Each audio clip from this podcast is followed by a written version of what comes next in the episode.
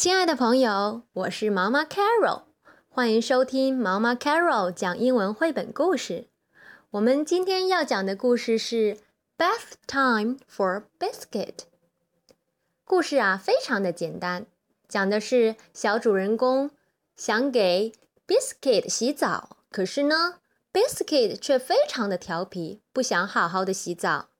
那现在我们一起来听一听，为什么 Biscuit 不想洗澡？小主人公为了让 Biscuit 洗澡，又做了些什么呢？我们一起来听一听吧。Time for a bath, Biscuit. Woof, woof. Biscuit wants to play. Time for a bath, Biscuit. Woof, woof. Biscuit wants to dig. Time for a bath, Biscuit. Woof. Biscuit wants to roll.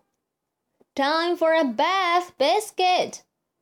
Time to get nice and clean. Woof, woof. In you go. Woof. Biscuit does not want a bath.